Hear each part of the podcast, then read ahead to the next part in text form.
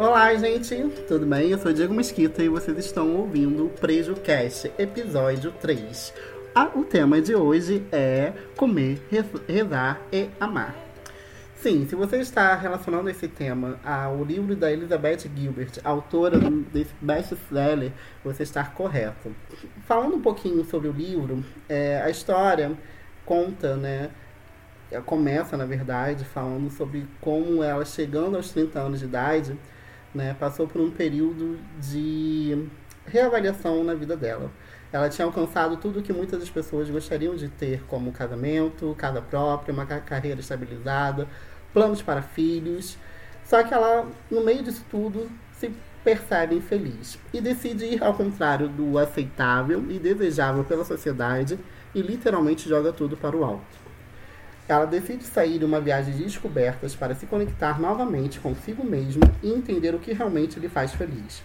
A busca pela tão sonhada felicidade parte de elementos como a comida, a fé e o amor. Nesses tempos onde não se tem tempo para nada, comer, rezar e amar é uma forma de se conectar novamente consigo mesmo através de um processo de descobertas e resignificados. Entender que o planejado nem sempre vai sair da forma que gostaríamos. No episódio de hoje, vamos falar sobre esses elementos, trazendo nossas vivências em relação a cada um deles. E com muita alegria também informo que nossa família PrejuCast cresceu. Sim, agora temos um novo integrante e é o Jefferson Rodrigues, do canal de D e um outro crente. Seja bem-vindo, Jefferson. De pé, meu povo preto de axé, eu sou Jefferson Rodrigues Fomo de Xangô e esse é o seu PrejuCast. Diego Anderson, estou feliz a beça de estar integrando essa família junto com vocês e com o tempo a gente vai se apresentando e se conhecendo um pouco melhor. Mas vamos continuar aí juntinho, comendo, rezando, amando e gozando. Sempre. A gente gosta, né? A gente gosta, né? Enfim. Dê os recadinhos, amigo. Então, bora lá. Os recadinhos da semana, como sempre, se você é uma pessoa negra, LGBT e produz algum tipo de conteúdo, quer divulgar, você pode entrar em contato com a gente através das nossas redes ou pelo nosso e-mail. Uh, nas, em todas as redes nós somos Prejucast, arroba no Instagram, Twitter, Facebook e o e-mail é prejucast.gmail.com. É importante também que vocês comentem os episódios, falem pra gente o que, que vocês estão achando do, das nossas temáticas, do que a gente fala. E sempre tenha em mente também que a gente tem um processo de desconstrução, então se a gente falar alguma coisa errada, é importante que vocês comentem para corrigir a gente, falar onde é, onde é que a gente errou, onde é que a gente acertou e o que, que vocês estão gostando, né? É importante a gente ter esse feedback de vocês. Uh, recadinhos dados, agora o Diego ele vai fazer uma, uma retratação sobre o episódio anterior e eu vou deixar aqui o áudio dele para vocês e depois a gente já parte para o episódio. Gente, fazendo uma retratação da minha fala que eu fiz no episódio 2, par, é, Cara Gente Branca, parte 2, em que eu disse que o HIV ele não matava nos tempos atuais, foi uma fala equivocada da minha parte. É, o que eu queria dizer aqui, diferente do início dos anos 80, né, quando iniciou a epidemia, e onde não se havia nenhum medicamento que impedisse a evolução do vírus do HIV para a AIDS, é, hoje em dia existem medicamentos que, que é, não permitem essa evolução, fazendo com que seus portadores possam viver uma vida mais tranquila. Infelizmente, o preconceito ainda mata, é, é um dos causadores né, que leva muitas pessoas, dessas pessoas a óbito também, devido à falta de informação, devido a várias questões, mas principalmente que acabam impedindo com que a pessoa é, procure ajuda médica, faça exame, o, o exame do HIV e muitas das vezes ela é diagnosticada de forma tardia e muitas, porque o vírus já se transformou em AIDS. Então, se você se colocou em alguma situação de risco, se você transou sem camisinha, é, procure ajuda médica, faça o teste, não deixe passar.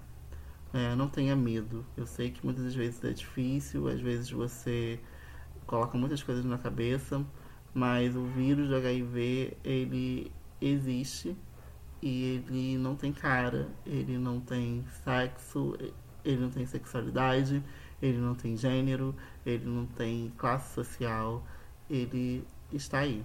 Então, é isso. O vírus continua matando, mesmo que a gente viva numa época que a informação está às nossas mãos, mas infelizmente ainda é um grande tabu na nossa sociedade. Em breve vamos estar trazendo um episódio especial aqui no PrejuCast sobre essa temática, tá bom? E prometo, prometendo sim falar com propriedade nesse assunto. Nós, eu peço novamente, eu peço desculpas por essa fala equivocada, tá? E como a gente já tinha colocado, sempre que a gente for é, equivocado em alguma fala ou em alguma coisa que possa ofender né, alguém, a gente com certeza vai estar se retratando aqui. Então, continuando o nosso episódio. Como eu falei no início do, do nosso episódio, o tema de hoje é comer, rezar e amar. E a gente vai pa passear, né, por, por esses elementos hoje, falando sobre um pouquinho das nossas experiências, nossas vivências sobre cada um deles. E para começar, né, vamos comer, que comer é sempre bom, né? Para falar um pouquinho sobre a questão do comer, vou deixar o meu amigo Anderson falar pra gente sobre as experiências dele, porque ele já viajou bastante e ele tem muito para compartilhar pra gente relacionado à questão da comida e o prazer de experimentar, saborear e, e vivenciar novas experiências através da culinária. Então, essa questão da, da comida é uma coisa bem interessante, né? Porque eu percebo que cada lugar que eu, que eu fui, eu me relacionava com a comida de uma maneira diferente, né? Com a, com a comida e com as pessoas também.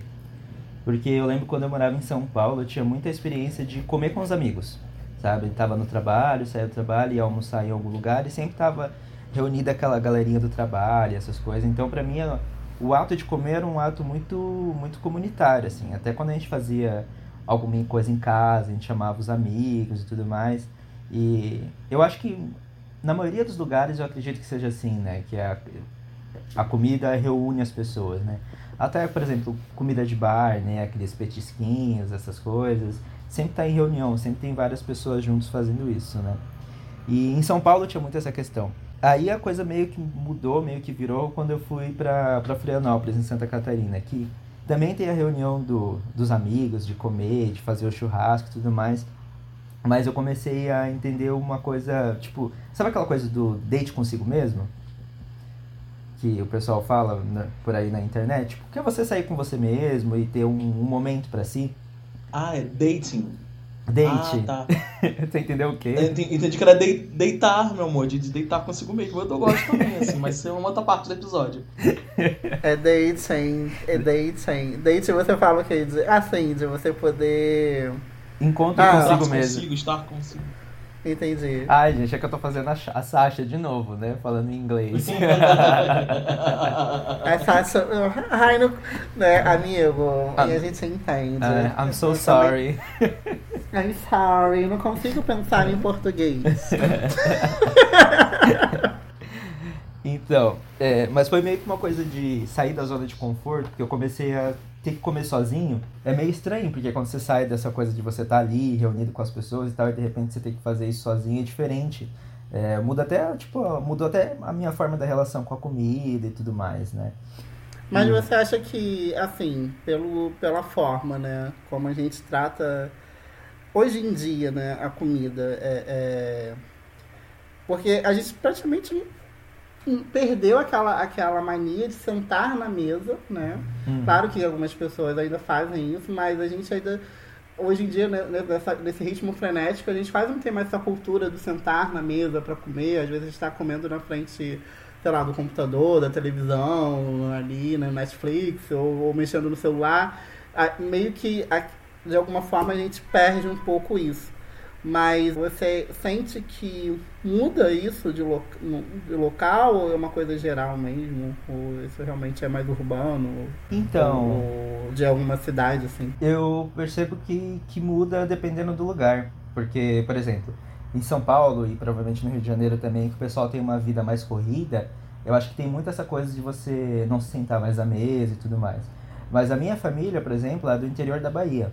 Então lá tem muito esses costumes de você pegar a hora do almoço, é aquela hora que todo mundo vai sentar na mesa para se reunir, para comer, para almoçar, seja para jantar, para o café da tarde, porque, ela- porque lá o povo gosta de comer muito, né? Minha avó, quando ela faz comida, é assim, ah, filho, você tá muito magrinho, come mais. Bem aquela coisa de Não, e é bacana, né? Porque é, é, é uma, é um hábito, assim, não só tradicional, né? Mas eu acho que, como você mesmo disse, une, né? Ali aquele momento. Porque a gente está perdendo isso, né? Infelizmente. A gente está perdendo esses momentos. É, porque eu acho que é muito dessa coisa dessa vida corrida, né? Eu acho que é uma, uma característica muito da, de metrópole. Porque eu acho que o pessoal do interior, acho que eles cultivam muito essa cultura ainda, eu acho. E quais foram as diferenças que você sentiu aí? quando O que mais você sentiu falta quando você foi pro, pra Califórnia? Ah, e arroz... Porque eu imagino que, que teve um impacto, né? Sim. É, a comida aqui é totalmente diferente. É, o arroz, feijão, você não tem. É muita junk food. Tipo, é, a comida, a comida, o junk food ele é mais barato, né? Que junk food é comida, seria comida lixo, né? Comida que não faz bem. Ela é mais barata, então pela conveniência e pela, pela velocidade você acaba comendo mais, tipo McDonald's, Burger King e essas coisas. Caramba. E é E também fala que é tudo meio que baratinho, assim, por aí, né? Sim. No caso dessas redes, assim, de fast food. Sim, sim. Se alimentar, até mesmo quando não é fast food, sai barato. Assim, claro que na hora que você vai botar na ponta do lápis, sai caro, né? Mas, por exemplo, você vai comer nesses lugares de, de junk food, é tipo aquela coisa de produção em série, né? Então, parece que a comida ela não tem aquele gostinho, sabe? Quando é preparado. É, imagino que, eu imagino que você, assim, vindo de uma família do interior da Bahia, que tem, assim, geralmente é um tempero muito, como posso falar, é, é- é um tempero marcante, né? Que fica é uma coisa... dendê, né, meu amor? Na Califórnia não deve ter dendê, né? não, não tem dendê aqui. Mas eu acho que eu vi foi. Não sei se foi você que postou, ou se foi outra pessoa que tinha achado coxinha. Ah, eu postei uma vez que eu encontrei que tem um lugar aqui que vende comida brasileira. Aí eu, eu fico imaginando porque falo, gente, eu, amo hambúrguer e essas coisas, mas eu senti tanta falta de um coxinho, de um croquete, Nossa. entendeu? De, de um risório. Mas sabe o que, que eu sinto falta aqui, além do, do barzinho de esquina, né? Pra você beber um litrão, é, e dos petisquinhos, eu sinto falta muito do daquelas padarias que você vai de manhã, assim, você pega aquela coxinha bem, bem gordurosa, assim, coxinha com suco de laranja, que é um negócio que eu gosto de comer Hum. de manhã, assim, tipo, acabei de acordar, comer, passar na padaria e comprar uma coxinha e suco de laranja pra comer, sabe? Tu falou isso agora, eu lembrei do pastel com caldo de cana. Nossa! Lavassúria. Meu Deus do céu, muito bom. Eu amo. Meu Deus do céu. Não, aqui Pastel com caldo de não tem nos Estados Unidos isso. Gente, tá vendo? Não, tem nos States. Parafraseando blog- blogueirinha. É, É. infelizmente não tem no nos Não tem nos States. States. Mas sabe uma coisa? Eu comecei a consumir mais comida mexicana. Isso foi uma coisa interessante, porque eles têm, eles têm uma forma de, de fazer a comida que é parecido com, com a brasileira, né?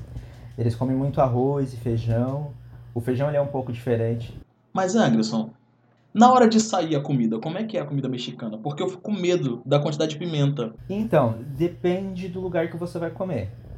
Ahn, tem um, um restaurante que a gente vai aqui perto de casa que ele serve o burrito, né? Tem o burrito, vem Uhum. arroz, feijão e ele tem, ele é apimentado.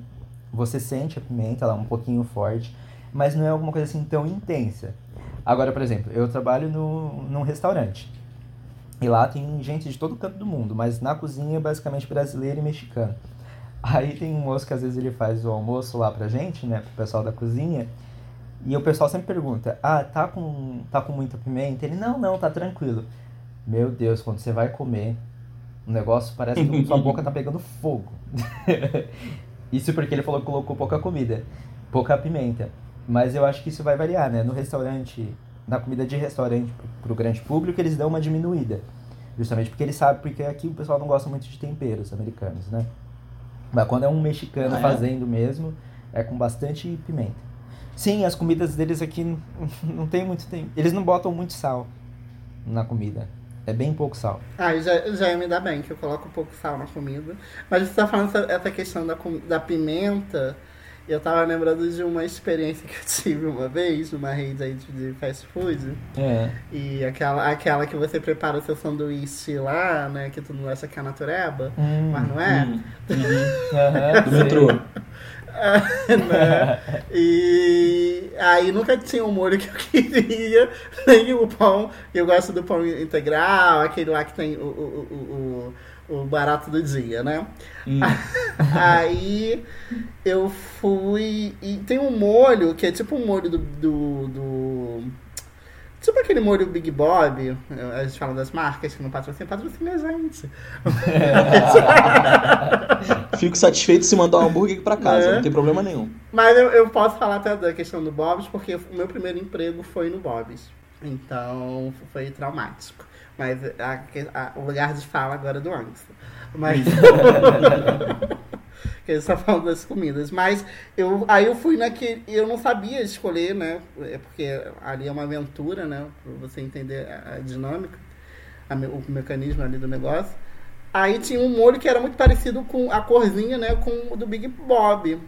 E quando ela- eles perguntam, ah, qual molho você quer? Aí você fala, ah, quero, quero tal molho. Aí eles enfiam, né? Você, você come mais molho do que pão e, coisa. Ela tacou aquele molho, beleza, deve ser, né? Um molho tipo Big Bob e tal. Aí fui pro ônibus, peguei lá o meu, o meu, meu suco e tal. Aí fui morder. Nisso que eu mordi, a minha boca começou a queimar. Queimar, queimar, queimar. Eu falei, que porra é essa? O que tá acontecendo? Aí depois, e sorte que eu tava com uma garrafa grande de suco. Depois que eu fui descobrir que aquele molho era aquele molho chipote. Chipota, chipote. Chipotle. Ah, não sei falar não. Chipotle. Chipotle, chipotle. Que é pimenta pra caramba, né? Aham. Aí e ela, ela, ela, tipo, esparramou aquele molho no sanduíche. Ela tava com raiva de você, bicha. Ela te conhecia. Ai, gente, mas por que? Aí eu fiquei traumatizado, porque, assim, pimenta pra mim não rola, pimenta, porque eu tenho problema de estômago. Então, se eu como alguma coisa com pimenta, tipo, tanto que tem uma outra rede aí que todo mundo gosta, né, que tem a tal da costela lá, Hum. que, que é tudo, que quando eu fui, eu falei, gente, não rola, o brownie é maravilhoso, pa- mas é tudo com pimenta, então não rola pra mim. Então, você falou do, do Chipotle. eh, eu adoro esse molho. eu acho muito bom. Mas eu tive. Ele. Aqui, os mexicanos eles fazem diferente, ele não é apimentado esse molho. Eu não sei se é uma Nossa. coisa que eles fizeram só aí no Brasil ou se é uma coisa da, dessa rede. Mas eles fizeram esses dias lá no restaurante e não é apimentado igual daí. Entendi. E o gosto é totalmente diferente. Do, do chipotle. É. E o que você sentiu, assim, de diferença, assim, no mercado? De coisas, assim, que você geralmente tinha o costume de comprar por aqui, quando você chegou aí, você fa- fa- pensou, tipo, caramba, aqui não tem. Ah, praticamente tudo. Porque você vai no mercado, tem um- uma infinidade de, de, de coisa pra você comprar pra comer. Só que assim, é tudo coisa industrializada, é muita comida congelada, é muito doce, é muito hambúrguer. Ah, o mercado aqui é uma coisa doida. A gente vai, quando a gente vai, o é louco por, por mercado, né? Então a gente ia, nas primeiras vezes que a gente ia era uma briga, porque ele passava horas olhando cada produtinho. E eu não tenho paciência, né? Pra ficar no mercado muito tempo. E mais, Mas- Ariano, né? É. Tem experiências. Mas assim, tem, tem muita coisa, muita coisa. O, o Walmart, né? Ele, que é o mais comum aqui, é o, geralmente é o mais barato. Cara, tem muita coisa pra você, pra você comer, assim. Uma vez a gente foi comprar feijão, aí era um feijão com bacon. Só que aí depois, na hora que a gente abriu a lata pra comer, a gente descobriu que era feijão com bacon e mel. Puta que Gente, pariu. Ah, que merda que é esse negócio. sério? Aham. Agora até lembrei de uma coisa. Tudo aqui é doce. Tudo tem alguma Caramba. coisa doce. Você vai comprar um pão, tipo um pão com, com bacon, essas coisas, tem um creminho adocicado. Você vai comprar alguma coisa na padaria, tem alguma coisa apimentado não, adocicado. Tudo, tudo, tudo, tudo vai algum, algum tipo de açúcar. Eles têm essa costura, essa, é, esse, essa cultura, né, do agridoce, né? Sim. Pra poder. É, é, e- e- esse consumo, né, do, do açúcar, né? Eu, É porque isso vicia as pessoas, né? É, Sim. tanto que o, o molho mais famoso deles aqui, que eles mais gostam, é aquele molho barbecue, né? Barbecue. Barbecue. Barbecue. O o barbecue, adorei. É o Tu barbecue. gosta, né, amigo? O Jefferson. O Jefferson gosta do A gente barbecue. consome de vez em quando, né? Assim, Coisinha moderada, né? Aham, sei. Enfim, vamos falar que esse é um podcast sério. É, você, compra, você encontra naqueles aplicativos, né, de comida. Ah, sim, iPod. iPod. Hum, é. Então, gente, voltando para as coisas comestíveis, Eu vou ser expulsa daqui, gente. né? Me chamaram pensando que eu era religioso, uma pessoa séria, uma pessoa que trazia Deus, trazia Jesus. Pois é, trazia luz. A gente já nem entrou na parte do rezar, a gente vai ter que pensar. A gente pode, a gente pode partir pro amar, querido, porque rezar às vezes não é. Mas vamos, vamos lá, vamos comer, vamos comer. Vamos continuar comendo. Mas eu quero saber mais, eu quero saber, amigo, tipo. é, é, você falou essa questão do, do agridoce, né? E, e- e eles têm uma forma. Que, assim, a gente cre- pelo menos eu cresci assistindo, consumindo, né? Muito filme, muita série americana. Então a gente. São coisas que a gente acaba observando e até criando uma vontade, assim, né? O churrasco é daquela forma mesmo, hambúrguer com salsicha? Não tem uma carninha, uma linguiça? Então, é, eu nunca fui na, num churrasco na casa de um americano. Mas, pelo que, pelo que eu vejo aqui, até pelo, pelo mercado e pela as churrasqueiras que ele tem aqui, essas coisas, é bem isso mesmo. Não é, é assar hambúrguer na churrasqueira, umas linguiça doida aí que eles têm. Que é outra diferença também, né? A linguiça e a salsicha daqui é, é totalmente diferente, né? Nada parecido com a do Brasil. E é, eu não, eu não, não gosto muito não. Até porque também tem outra questão, né? Eu não como carne vermelha. Então essa questão da carne pra mim é. Tipo, não me chama muita atenção, né? Mas é, é bem coisa de filme e série mesmo, assim. Na, inclusive, uma das coisas que tem que as pessoas podem ter certeza é que a maioria das coisas que tem nos filmes e nas séries tem aqui. De, de, de comida, estilo de vida, essas coisas. Eu, eu tava lembrando do. É, no cachorro quente também, né? Cachorro quente é meio diferente também, né? Sim, eu comi um cachorro quente que não é americano, mas é tipo é um cachorro quente mexicano. Que ainda tem um pouquinho mais de coisa, que é o pão, a salsicha e tem uma uns vegetais lá que eles fazem na chapa, bota junto. E outra coisa, aqui na Califórnia, como tem muito mexicano, somente na, na região de Los Angeles, a questão da pimenta, eles usam muito aquela pimenta jalapeña, que é uma pimenta verde ardida pra caramba. Então, todo lugar que você vai também tem jalapeño. E tem jalapeño picado, tem jalapeño cortado. E quando você perde o hot dog, eles te dão uma pimenta inteira pra você poder botar no hot dog, se você quiser. E eu que achei que o purê de batata de São Paulo era escandaloso.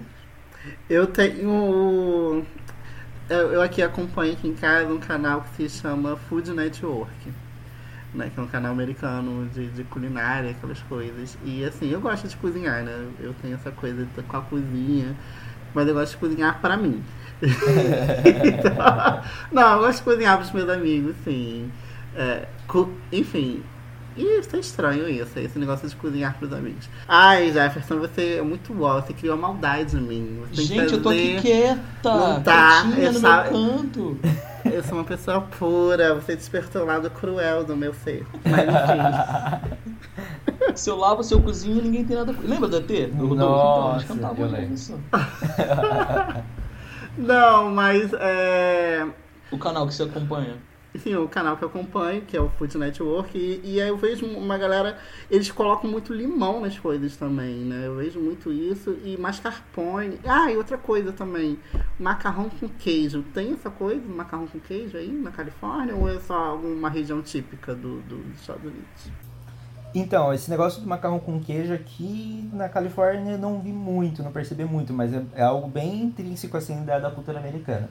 No mercado, eles vendem uns potinhos de, de macarrão com queijo. Uma vez eu provei e eu detestei, porque também tem alguma coisa ali no meio que é meio doce Caramba! e eu não gostei. Cara, eu, é o que eu falo, eles enfiam açúcar em tudo, doce em tudo, é incrível, dá, chega da raiva. Nossa, mãe, é é complicado, assim, né? Eu gosto de agridoce, mas também doce em tudo não, não rola. Mas, assim, voltando lá pro cachorro quente, eu tava lembrando que a gente precisa- não precisa ir para muito longe, né? Pra sentir essa diferença dos cachorro quentes. Em São Paulo mesmo tem uma forma totalmente diferente de fazer cachorro quente do que do Rio de Janeiro. Pois é. Né? Lá eles têm essa cultura do purê de batata, coloca carne moída também, eu acho. Né? Ou não? francês, o negócio, o negócio é achatado, né? Gente, a primeira vez que eu fui comer o cachorro. Ai, gente, eu preciso contar. Conta pra gente. Estava eu no tempo que eu era pastor da CCNE, que CCNE é a comunidade Cristã Nova Esperança Internacional, é, que tem sede de São Paulo. E eu era pastor da igreja do Rio. E a gente sempre ia para São Paulo para estar, enfim, conversar com as pessoas, estar junto, né? E aí eu tava, tava em São Paulo, aí fiquei com, com- Enfim, ninguém precisa saber, né? Mas enfim, um mexicano que tava lá, a gente se, se engalfinhou. Ele se perdeu no meio da cidade, a gente tava ali na- na- no centro de São Paulo, aí de madrugada a gente foi andando. Eu sei que a gente foi parar na beira de Carvalho. Andando do, do- da Vila Buarque, onde a gente tava, pra beira de Carvalho. Aí eu tava com fome, eu falei pra menina que tava comigo, assim, olha, quero comer e tal. Ela, vamos comer um hot dog. Ela já chamou de hot dog. Aí eu, tá, tudo bem, né? O meu curso de inglês tá em dia, eu sei o que é que é hot dog, vamos comer. Aí chega lá, pediu um cachorro quente, tô conversando com ela, preocupado que um garoto tinha sumido. Lá pelas, pelas ruas de São Paulo. Sumido não, porque ele tava bem achado, né? Mas a gente achou que ele tinha se perdido. E aí o homem tava fazendo cachorro quente eu não percebi. Aí quando terminou, ele enrolou num- de, de forma diferenciada no papel e me deu na mão. Aí eu peguei aquilo na mão e eu fiquei olhando pra cara dele. Aí eu falei, não, moço, eu pedi um cachorro quente. Aí ele, não, mas tá aí. Aí ela- a menina começou a rir da minha cara. Eu falei, mas que você tá rindo de mim? Aí ela abre pra você ver. Aí quando eu abri, tinha milho. é, Era um pão francês amassado com, com uma salsicha, purê de batata e milho. Aí eu olhei pra casa dela e falei assim, não, querida, eu não vou comer isso aqui. Eu quero cachorro quente, um podrão e tal. Aí ela, mas o que é podrão? Eu falei assim, não tô entendendo você, né? Não sabe cachorro quente, não sabe o que é o que foi? Ela foi me explicar que lá todo lugar é assim, cachorro quente é prensado. Não tem um cachorro quente com, com ovo de codorna, milho, ervilha, salsicha, é, às vezes duas salsichas, como a gente tem aqui no Rio de Janeiro, né? Tipo Marechal Hermes. Você não tem o Marechal Hermes em São Paulo, sabe? Um negócio bom. E, e aqui, no Rio a gente tem muito essa cultura, né? Talvez a gente não tenha uma grande comida típica, mas o podrão é a nossa comida típica. Eu acho, muito sinceramente, que a gente melhorou muito o cachorro-quente e os hambúrgueres de todo mundo. Acho que aqui, querida, ali, Madureira, Marechal Hermes, aquela coisa que você come antes de ir pra boate ou depois de sair da boate com aquela larica horrorosa. Eu acho que não tem lugar melhor nenhum do mundo. Bom, pelo menos é o que eu acho, né? Não sou viajada, não. Mas não tem melhor não, gente. Cachorro-quente com purê de batata não dá. Desculpa, Ai. paulistas e paulistanos. Ah, salbolem. Mas, o- mas eu acho interessante essa questão do, da- dessa diferenciação, porque também eu tava vendo outro dia sobre a questão da pizza de calabresa, né? A pizza de calabresa em São Paulo não leva queijo. A pizza lá é só calabresa mesmo, molho e calabresa. E assim, é cultural. Tanto que a galera, quando chega aqui no Rio, também sente essa diferença, né? Porque aqui a gente, o cachorro quente, aquele molho lá, o vinagrete, né? O ketchup, a mostarda, a maionese, a batata palha, né? O ovo de codorna, o queijo ralado, aquela coisa toda. Aí você vai pra fora. Alô? Oi, Ih, acho Cadê que o Anderson, agressão? o Anderson caiu. Ih, caiu. Pera aí. Pausar aqui. A gente vai ser rica, a gente vai. Ah, agora eu recebi a mensagem dele. Nhaim, voltou? Então, eu só não. Eu vou. Eu acho que o que aconteceu foi o seguinte: eu tava usando um gravador no computador pra pegar o áudio de vocês, só que eu acho que ele superaqueceu por causa disso. Então eu vou ficar só com o gravador de celular mesmo por enquanto. Então, eu tava falando da pizza. Que é a diferença da pizza do Rio de Janeiro, né, para São Paulo, da calabresa, que na, em São Paulo a pizza de calabresa não vem com mussarela, vem só calabresa e molho. E a galera estranha isso, né? Porque pra eles é muito natural isso, né? Porque, tipo, ah, só a calabresa e o molho, e a gente chega lá, mas cadê o queijo? E da mesma forma que eles estranham que quando chega aqui tem um queijo na, na de calabresa. Ou tem ketchup, né? É, o ketchup, que eles não gostam. Ah, eles botam, açaí, eles botam açúcar no açaí, eles não tem direito de reclamar de nada, gente. Mas a gente também coloca. A gente coloca Kit Kat no Ah, mas Kit Kat é um Kit Kat, né? Mas você estava, você estava falando da pizza, a pizza em Florianópolis também é assim. Só que ele vai mussarela em todas as pizzas. E era tipo, quando a gente morava lá era uma briga, porque a gente pedia pra não colocar mussarela na pizza de calabresa eles enfiavam a mussarela. Gente, vocês estavam me- me lembrando agora de uma pizza doce que uma vez a gente comprou. E a pizza doce de brigadeiro veio com mussarela. Ai, maravilhoso, gente. Nisso? Ai, não, não, não consegui. Nossa, mãe, não consegui comer aquela pizza. Nossa, não desceu. Mas é, essa questão com a comida, eu acho que ela não só tem essas diferenças né, regionais e relacionadas ao pai, aos países, mas ela também, como o Anderson falou, ela nos une, né? O momento que às vezes você vai fazer um jantar, um aniversário, essa cultura do aniversário também é muito forte, né? De fazer aquela comida, o bolo, o docinho, o salgadinho, né? Juntar todo mundo, ter bastante comida. Casamento, quando você faz, você já quer pensar no banquete, né? E, e acho que a, a, comida, ela tem um significado muito importante, né? Nessas, nesses quesitos. O que vocês acham? Sim, e até você falando sobre isso, acho que já dá até pra gente linkar com o. É, até dá pra gente fazer um link com essa questão de rezar, porque tem muita gente que costuma rezar antes de comer, né? É verdade. Exatamente. Vocês rezam antes de comer, gente? Não. eu rezo. Eu não tinha o costume. Agora a gente vai entrar na questão do rezar, né? Eu, eu posso até falar um pouquinho por quê, né? Porque a minha experiência com a fé, ela meio que se apagou, né? Devido a questões da própria religião, né? Eu fui criado numa religião, uma religião protestante e eu tinha alguns conflitos dentro de mim que não me permitiam, né, ter essa proximidade com Deus. Então, quando eu comecei a frequentar a Umbanda, isso se reconectou dentro de mim e eu comecei novamente a rezar antes da, das refeições. E, e até você falando agora, eu pensei numa coisa, desculpa interromper, Jefferson, mas só para fazer um link, que eu acho que a questão de comer também está muito relacionado com as religiões de, de matriz africana, né? Uhum. Eu queria saber se vocês rezam antes de comer, porque assim, isso é meio que um, um, uma parada impositiva, né? Parece que Deus só, só vai entender que a gente é grato pelo alimento se a gente rezar. Ou se a gente orar, né? Dependendo do, do, da tradição que se fala, né? Lembrando, gente, que rezar e orar é a mesma coisa, tá? É, é os, os, os, protestantes, eles, eles, na sua verve preconceituosa, ficam fazendo diferenciação entre rezar e orar, dizendo que a reza é decorada e o orar é espontâneo. Não, querido, rezar e orar é tudo falar com o sagrado, é tudo se conectar ao sagrado é, é, da mesma forma, não tem essa diferenciação não. Mas eu lembro que, é muito, que era muito assim, ó, tem que orar antes de comer, tem que agradecer, tem que ser grato. Como se a minha gratidão estivesse só no, no, no, no parar e falar algumas palavras bonitas, né? Será que o repartir a comida também não é uma forma de rezar? Sim, eu acho que também é uma forma de você entender né, e ter empatia também pelo, pelo outro. Porque eu acho válido né, essa questão do, do, do rezar de uma forma que você agradece o alimento que você tem, mas eu acho que você repartir é mais, não falar cristão, mas eu acho que é uma atitude mais bonita também, né? É, não, não é cristão porque as religiões de matriz africana elas têm, é, é, e aí eu tenho já que é para ressaltar o lugar de fala, a gente ressalta, né?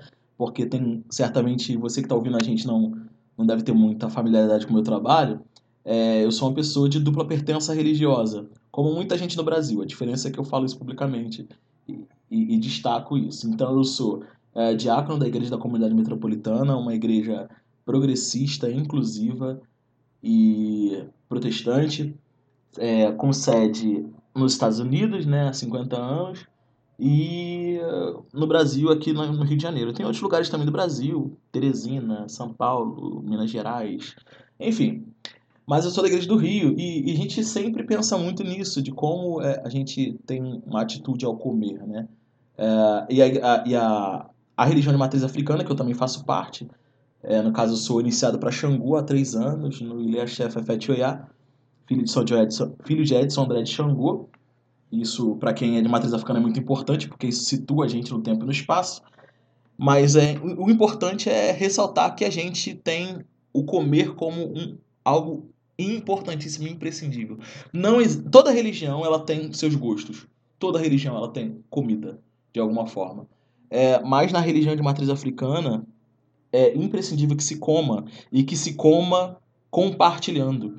Né? Quando o, o, a gente faz, por exemplo, a sacralização do animal, o que é muito mal visto por muita gente que não conhece e por muita gente de má fé também, que fica falando besteira sobre a gente, a gente sacrifica né, ou sacraliza esse animal para poder repartir com as pessoas. Então, é, a, a, graça e a lógica daquele sacrifício é você trazer é, o alimento para a comunidade para que se saúde a determinada determinado aspecto sagrado de Deus ou dos orixás, uh, do Inquice, do Vodun, de, determinado, de quem quer que seja, dependendo da família, né? E a galera fala muita besteira, né? Fala que a gente é, é tortura animalzinho, que a gente... Cara, a diferença é que a, a Friboi faz isso em uma escala muito maior que, que a gente. Se juntar todos os terreiros do, do Brasil, a gente não abate, eu acho que 1% de um dia do que a Friboi faz, por exemplo. E eu tô falando só da Friboi. É, então, assim, acho que é muito importante a gente saber também que a comida é algo coletivo, e ela é para ser coletivo. E ela é repartida com os deuses à medida que uma parte daquela comida vai para os deuses. Ah, Jefferson, mas não tem um jeito de repartir outro tipo de comida? Bom, esse é um debate de dentro, que deve ser feito dentro do candomblé e da, e da Umbanda, né, da religião de matriz africana. Não é um debate que quem não é do candomblé e da Umbanda deva se meter, porque é algo que, que a gente. É, é, é a nossa prática, né? E que a gente tem tentado é, fazer da melhor forma possível. Mas uma coisa eu garanto para você que está ouvindo a gente: o dia que a nossa matriz de alimentação mudar, a nossa forma de repartir o alimento com os deuses vai mudar. E aí a gente primeiro tem que discutir a matriz de alimentação da sociedade para depois discutir a, a, sacralização animal. Por que é que eu enfiei a sacralização animal nessa história toda? Porque é a forma que a gente come, gente. A gente com, compra lá a galinhazinha no, no, aviário e faz como a avó da gente fazia.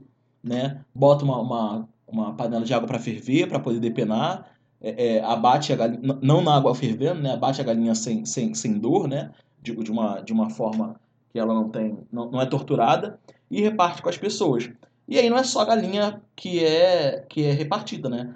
todas as outras comidas que a gente chama de comida seca é, são comidas que levam muitos legumes, muito, muito da terra, né? A gente tem também essa devoção com a terra, aquilo que a terra dá. E aí eu aproveito que hoje é o último dia de agosto que a gente está gravando isso, que é o mês de Omalu, que é o dono da terra.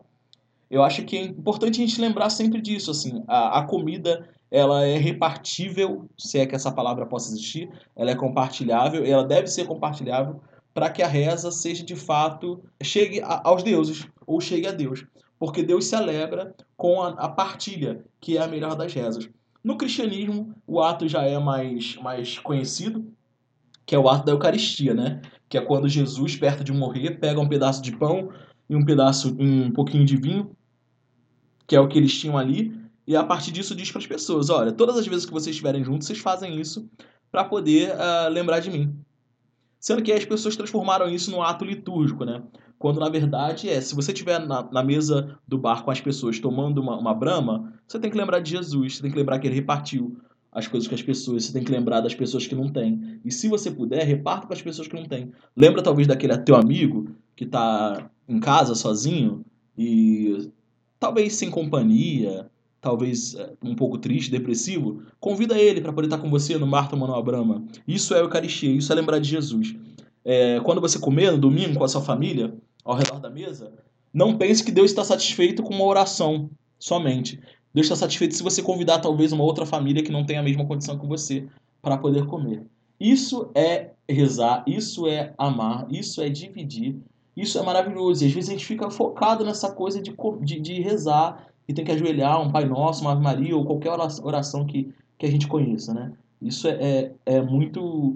É, a gente tem que repensar essas formas. Ou, ou, a, ou, a, nossa teologia, a nossa forma de fazer religião e de ser espiritual ou religioso é, impacta na mudança da nossa sociedade, ou a gente não tem um fazer, tem um fazer religioso que não serve para nada, né? Que o Jefferson estava falando dessa questão do comer e da coisa da terra, só voltando um pouquinho, porque falando dessa coisa do interior, né? da, da questão da reza antes de comer, porque no interior que as pessoas as pessoas comem o que? A comida que elas recebem da terra, então é aquilo que elas plantaram. Então elas, elas dependem daquilo para poder se alimentar. Então eu acho que a reza, principalmente para essas famílias, assim, é muito isso, né? Você agradecer por aquilo que a terra te deu para você se alimentar, para você continuar sobrevivendo, né? Isso. Aí que eu acho que, aí, que a reza é tão importante, né? E não dessa forma mecânica, mecânica que foi transformada com o passar do tempo. Né? É, porque essa reza, no caso, está em comunidade, né? A família toda celebrando, ou uma comunidade celebrando. Aí tem uma certa lógica, né? É, é, tô falando daquela reza mecânica mesmo, sabe? Que você tá ali sozinho, que, que não tem nada, e, e você fica com consciência pesada. Se, e tem gente que fala assim, ah, não, mas no início do dia eu já agradeço a Deus por tudo. Então a comida tá inclusa. Não, na verdade você não precisa parar. Se você É porque também é, é, são hábitos urbanos, né? A urbanidade tirou muito da gente, é, muito desses hábitos comunitários da gente. O individualismo é muito forte. E aí, se você tá ali, é, não impede de você agradecer a Deus se você estiver sozinho, mas que essa gratidão seja algo espontâneo, seja de fato sincero e não seja forçado. Ninguém é grato forçado, né? Até mesmo porque a gente vive num momento em que se força muito, né? A questão até da religião, porque você colocou alguns pontos como você colocou sobre o compartilhar, né, de você chamar um irmão, de você se preocupar, de fato, às vezes a gente a está preocupado com, com, com algumas questões, né, e de fato a gente, dentro da religião, seja ela qual for, a gente não vive o amor, né, a gente não vive o que, o que é pregado, né, e isso cada vez mais fica forte, no, até mesmo na realidade política né, que a gente está vivendo, que acabou se unindo à religião, né, a religião e a política novamente se unindo. E eu queria saber porque, é, é, primeiro, eu queria saber de você, Jefferson. Hum. Você, como um homem negro, gay, cis, homem negro cis, gay, como é a sua, como foi, né, e está sendo, né, a sua ligação com a religião protestante em tempos. Porque eu acho que seria até legal você explicar, né, como. Porque acho que muita gente tem dúvidas, né, de como é o mecanismo de uma igreja é, inclusiva, de uma igreja, digamos, tradicional. Há diferença? Não há diferença? Se você puder é, falar pra gente. Então, é... existe uma, uma frase na, na declaração de fé das igrejas da comunidade metropolitana que em inglês ela fica Come, Taste and See. Anderson, falei certinho? Sim, tá certinho. então, que pode ser traduzido como venham, provem e vejam. E eu adoro esse provem porque é um provem de verdade, é um provem de botar a boca, entendeu? Sabe aquela coisa gostosa que você olha, enche a boca d'água, você tudo que você quer cair de boca naquilo? Então é isso. É esse o evangelho que a gente prega. É um evangelho que você não resiste, que você precisa provar, que você além de ver, porque tem coisa que você só vê, tem coisa que você pode ver e pode comer, né? E, e, e tem coisa que a gente sai correndo porque é isso. E aí eu falo como diácono da igreja da comunidade metropolitana, que é um mecanismo que pode parecer muito igual a todo mundo, mas é muito diferente de todo mundo. O que eu quero dizer com isso, né? A igreja da comunidade metropolitana é uma igreja que surge de uma afroteofania. O que, que é isso? É uma aparição, uma aparição divina que está ligada diretamente a uma mulher negra. O reverendo Troy Perry, que é o, o fundador e o profeta da nossa igreja, ainda vive, que Deus o mantenha vivo durante muito tempo, lá pela década de 60, pastor da Assembleia de Deus que era, ele quis se matar por conta da, da sua homossexualidade.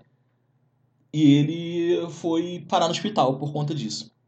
E aí, no hospital de uma região é, branca dos Estados Unidos, predominantemente branco, um hospital de brancos, porque ele é branco, apareceu para ele uma enfermeira negra e, e disse para ele, deu para ele a missão, né? Disse para ele que ele ia sair dali e que ele ia viver o amor da forma que ele gostaria, que Deus estava dando para ele o caminho para isso. A partir disso, é, quando ele acorda, né, do, do, do coma lá, do, dos problemas dele, ele pede para falar com essa enfermeira. E aí alguém informa para ele que lá não trabalham negros, porque lá não é um hospital de negros. E aí entende-se que isso é uma, é uma, aparição, né? Assim como houve diversas aparições bíblicas, uh, enfim, até hoje existe, né? Várias pessoas têm várias experiências com o sagrado. É, o reverendo Troy teve essa aparição e daí, na sala da casa dele, com 12 pessoas, dentre elas pessoas wicas, ateias, cristãs, funda-se a igreja da comunidade metropolitana. O reverendo Troy permaneceu como líder dessa igreja até algum tempo, ah, hoje ele é um pastor aposentado, né? Porque tá, tá bem velhinho, ele e o seu companheiro, seu esposo Philip. E depois é, outras pessoas assumiram, mulheres, na verdade, assumiram a, a, a liderança da igreja. E uma igreja de liderança diversificada, né? É uma igreja global, de liderança latina. E aí hoje a, a igreja da comunidade metropolitana é liderada pela reverenda Cecília, juntamente com, né, a gente entende que a família tá sempre junto, né? Então a, a sua esposa, Orgena, tá junto com ela, que é uma mulher lindíssima, cantora, parece Alcione, super linda. E o mecanismo é, é esse, uma liderança que é diversa e a partir dessa liderança diversa ter uma comunidade diversa também. E a partir de uma comunidade diversa, você ter uma liderança diversa. Então nós temos pastores e pastoras transexuais, travestis, uh, negros, brancos, indígenas, Ah, e, e a nosso, nosso objetivo é produzir uma religiosidade, uma teologia que dê conta da diversidade. A gente entende o mal que o cristianismo fez para a humanidade, o cristianismo institucionalizado, né? A gente entende o estupro que o cristianismo é, promoveu entre os nossos povos, entre as nossas mulheres, mulheres negras, são credoras de um cristianismo, é, porque o cristianismo deve muito a elas, sabe? Todo o mal que fizeram, e, e toda a religião de matriz africana também, é, porque o cristianismo, até hoje, né, gente, divulga mentiras a nosso respeito, a respeito das doutrinas que não são as deles. Só que a igreja da comunidade metropolitana se propõe a ser uma outra coisa. Ela se propõe a ser uma igreja dos direitos humanos, como é conhecida no mundo todo.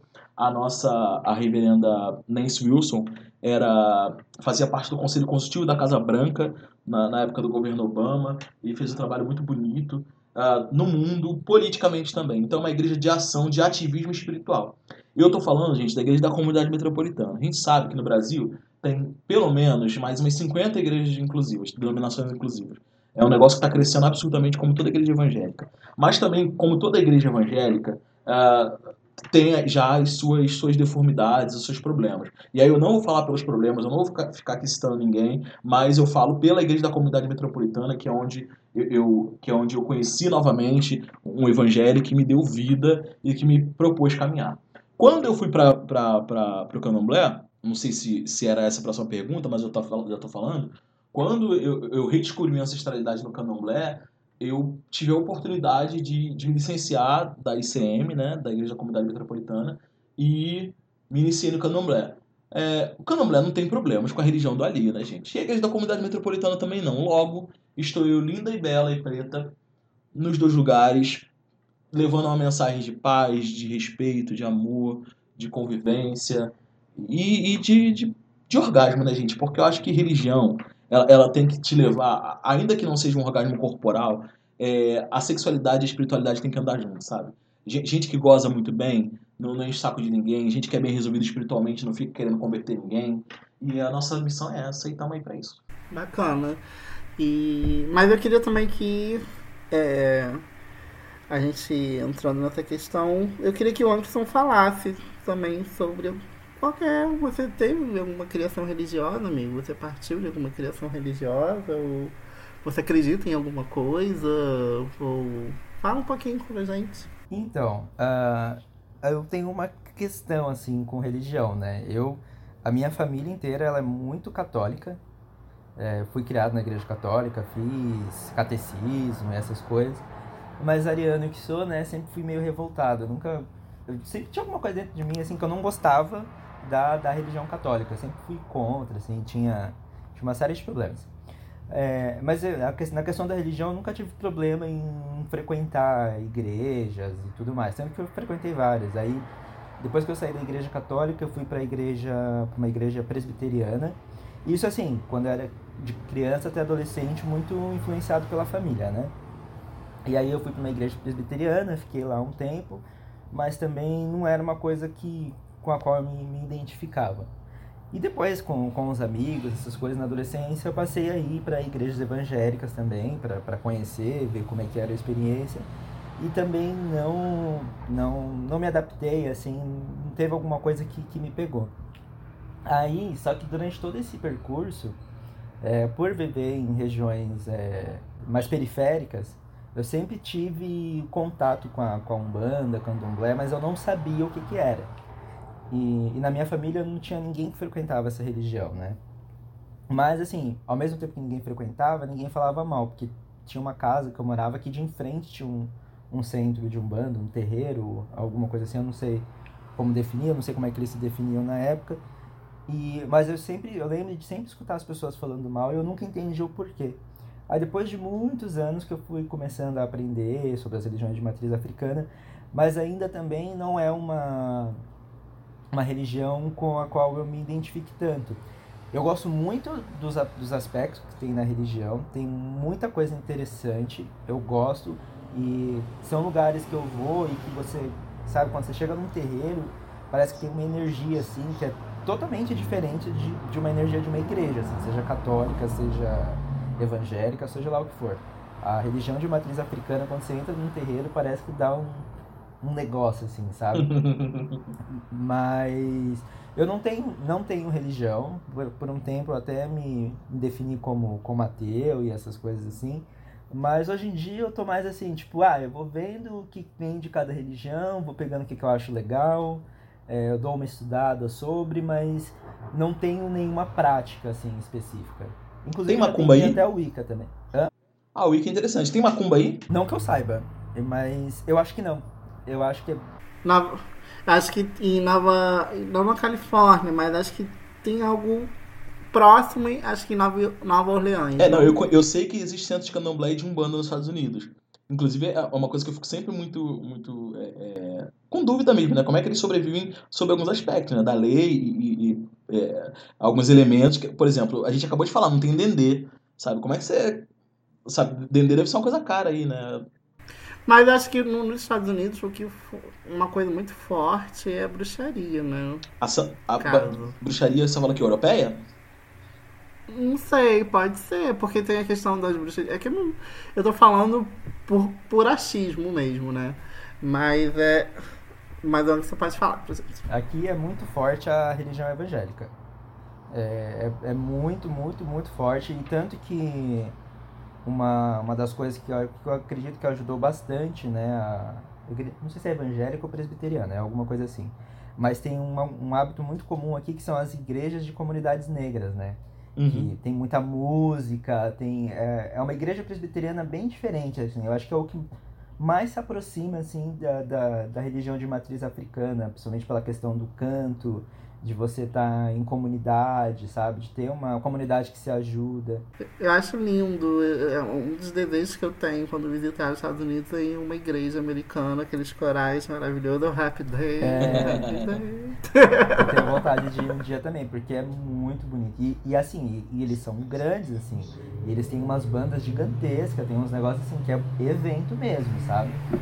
Assim, a, a, a sensação que eu tenho, talvez, não sei, né? Posso estar sendo inocente, mas eu acho que a, a, a pegada da religião protestante evangélica nos Estados Unidos é um pouco diferente daqui do Brasil, talvez. Uhum. né? Que aqui no Brasil beira a loucura. Então, tipo, é, é, algumas, né? Porque eu, eu tenho tentado não generalizar. E Jefferson já falou da questão da, da ICM, que eu tenho, vou conhecer, né, amigo? No convite. É, você já foi lá uma Sim, vez, lembra? Alguns anos atrás. Não, eu fui na outra. Mas era ICM lá. Mudou? Não, lá era ICM. Não era, não era da Betel? Então, no- Betel era o nome da comunidade local, era o nome da paróquia daquela, daquela paróquia.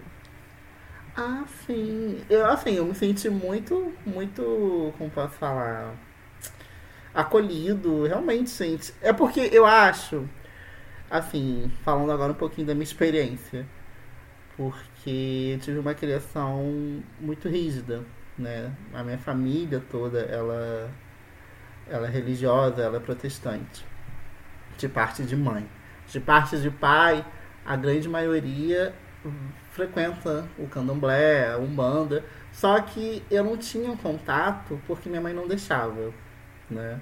Minha mãe não queria que a gente se misturasse, vamos colocar assim, né? E a família dela, e eu fui criado dentro ali da igreja protestante, a- frequentei até os meus 20 anos de idade e para mim foi uma, uma questão muito complexa, né? Que talvez isso possa ficar para outro episódio, ou, ou enfim, dessa questão de eu lidar com a minha sexualidade, lidar com a fé, lidar com a sexualidade, com a fé e, e- e- viver, né? Me aceitar e, e, muitas das vezes eu lembro que eu, ti, eu via conflitos pesados, assim, sabe? E teve um momento que eu falei, eu preciso viver, né? Eu, eu me sentia culpado, né, por muitas coisas, pelo desejo. Acho que no momento que a primeira vez que eu estava num, num culto e eu falei, gente, que pastor bonitinho. Eu pensei assim, né? Eu falei. Aí eu achei, tipo, caramba, o que, que tá acontecendo aqui dentro? Né? Isso não, eu achava que não estava certo. Quando eu trouxe essa, essas questão, essa questão, por quê? Porque eu acho que o Jefferson pode responder isso. Assim, aqui no Brasil, já tem quanto tempo uma igreja, as igrejas inclusivas, assim, que você saiba, assim, pelo menos ah, pela ECM? A Igreja da Comunidade Metropolitana é, é a igreja inclusiva mais velha do Brasil, é, institucionalmente falando, né, e tem 15 anos. Esse mês de agosto, tanto a Igreja do Rio de Janeiro quanto a Igreja de São Paulo fazem 13. Mas a gente teve uma questão que a primeira igreja foi, foi Uh, enfim, se transformou uma outra igreja e teve um povo que continua a igreja que é o meu povo de hoje. Mas a gente tem que lembrar aqui do reverendo Neemias Marinhen, que é um reverendo presbiteriano é, de formação e que a igreja dele, inclusive, foi, foi é, desligada do, do presbitério por conta dele ordenar. Eu não sei exatamente se foi por conta disso, porque ele também tinha vários outros aspectos bem, bem loucos assim da personalidade dele e do cristianismo que ele professava e vivia. Muito embora crente, muito embora uma pessoa muito séria, é, as pessoas não conseguiram entender isso, né? E ele foi a, a, pessoa que ordenou o primeiro pastor gay que a gente conhece, né, no Brasil, que é um pastor chileno, inclusive, o Vitor Orelhanas. Para além disso, ele batizou, batizava o viadeiro todo, sabe? E na igreja dele não tinha. E eu tô falando, gente, da década de 90, final da década de 90, tá? Tô falando de 95 para cá é, é, no momento em que nem se falava direito a palavra gay, porque era uma coisa complicada, ele bancou, lá nos anos 2000 também, fazer a, a, a inclusão a modo dele. E aí a ICM vem para o Brasil com, com o Zeca, com o pastor Marcos Stone, com o Isaac Lima, é, com várias outras pessoas, homens e mulheres que trouxeram a igreja para o Brasil há 15 anos atrás. E aí Betel, Betel, no caso, como você falou, que é o nome da paróquia, né, que é a ICM do Rio de Janeiro, é, tá aí há 13 anos. E no mundo há 50. Desde 68, reverendo. 51 vai fazer agora em outubro. Reverendo Troy Perry, junto com a galera aí desde 68, dizendo para todo mundo que vai estar tá cheio de viado no reino dos céus. E é babado, gritaria e confusão. Isso é bacana. É porque eu acho importante a gente trazer esses dados, até mesmo porque, assim, a minha relação com a religião foi de muita dor, né? Eu levei um tempo até né, como eu disse lá não tem, né, alguns minutos atrás, para me curar e me conectar com Deus novamente, né? Porque eu fui muito massacrado enquanto eu estava dentro da igreja. Eu sempre sofri é, preconceito devido à minha sexualidade, porque eu sempre fui fora do comum ali, né? Então, eu lembro que muitas das vezes eu, eu, tinha aquele momento chatinho da escola bíblica dominical, né? Que tinha, tinha que ler a revistinha, aí eu odiava porque tinha que. Né, quem vai ler agora a parte da revistinha? Aí ninguém queria ler, aí lê você, Diego. E eu não gostava, porque minha voz sempre muito fininha. E quando eu começava, a, a, a, isso já na puberdade, já lá com, com 13, 14 anos, e todo mundo, né, já com aquela voz, uou, uou, uou, e eu tipo, aí né? E eu lembro que muitos momentos eu, eu me retraía, porque quando eu lia, eu começava as risadinhas. Então, assim, para mim foi muito difícil, porque eu sempre fui no sistema de julgamento, né? Sempre foi um sistema de você não é aceito, de Deus não te ama, se você não for assim, assado, e se você é, é continuar sentindo isso dentro de você, você vai para o inferno. E para mim foi um processo de muita dor e, e até na terapia, né? Um tempo atrás eu descobri que meu processo de depressão começou nessa época. Para mim, lidar com a religião, eu, eu tinha um ranço tremendo com a tremendo assim com a religião. E uma das experiências que eu tive também durante a, a, a minha a minha fase ali na, na religião protestante foi que numa das, uma das poucas igrejas que eu passei, né? Porque a gente troca, trocava de igreja todo ano. Era uma coisa, já passei por tanto, acho que a única igreja que eu não passei foi a Universal. Glória. pode então, é, eu lembro que uma das igrejas, que era uma igreja até batista, que tinha um, um, um núcleo jovem muito grande, assim, bem forte, né? Um grupo jovem bem forte. E eu lembro que um do, dos meus líderes, né, do, do ministério que eu fazia parte, ele, ele era ex-homossexual. E a gente tinha uma, uma ligação muito forte, porque a gente era um grupo bem unido, e eu lembro que numa das reuniões ele chegou chorando, a gente se trancou, gente se trancava né, na salinha, né, na, na reunião, e cada um falava o que tinha acontecido na semana e tal, daí ele chorando, ele falando que ele estava na rua, ele olhou para um cara e sentiu atraído pelo cara, e aquilo mexeu com ele de várias formas, que ele não queria mais sentir aquilo, não sei mais o que. E ele conversando com uma amiga dentro da igreja, né? A menina falou pra ele, ah, cara, se eu fosse você, eu pedia pra, pra você. Se eu fosse você, eu falava, é, é, orava para Deus para que Deus te levasse. Para que você não precisasse pecar. Que desgraçado. E aquilo foi tão forte, porque a, a, isso me marcou tanto. Tanto. Naquela Quando aconteceu é, é, isso, eu já tinha né, tido as minhas experiências e tal, mas eu estava naquele conflito muito forte. E aquilo me chocou de uma tal forma que, que eu nunca esqueci. Né? E, eu, e eu lembrei muito de tantos jovens, adolescentes, que cometeram suicídio, né? Devido Sim. a comentários, devido a, a, a, a tantas coisas que a religião colocou ali para eles. E acho que tem até um, um filme maravilhoso que ainda não assisti, queria assistir.